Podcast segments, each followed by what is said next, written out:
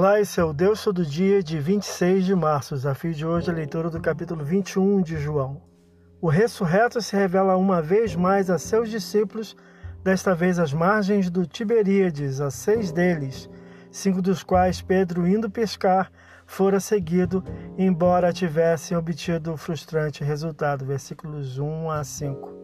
Sob as ordens e bênçãos de Jesus, obtiveram profícua pesca. Versículos 6 a 11 ficando claro a eles que tal milagre procedia do Senhor. Versículo 12 a 14. Este restaura amorosamente ao discípulo que o negara. Versículo 15 a 25. Esse é o Deus todo dia, boa leitura que você possa ouvir Deus falar através da sua palavra. Agora fique com a mensagem de pensamento do dia do pastor Heber Jamil. Até a próxima.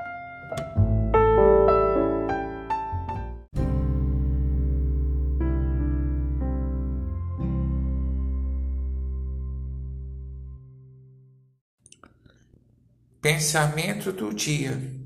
Em relação à obra de Deus, o crente é aquele que serve dando suporte na obra ou é aquele que serve executando a obra mais diretamente.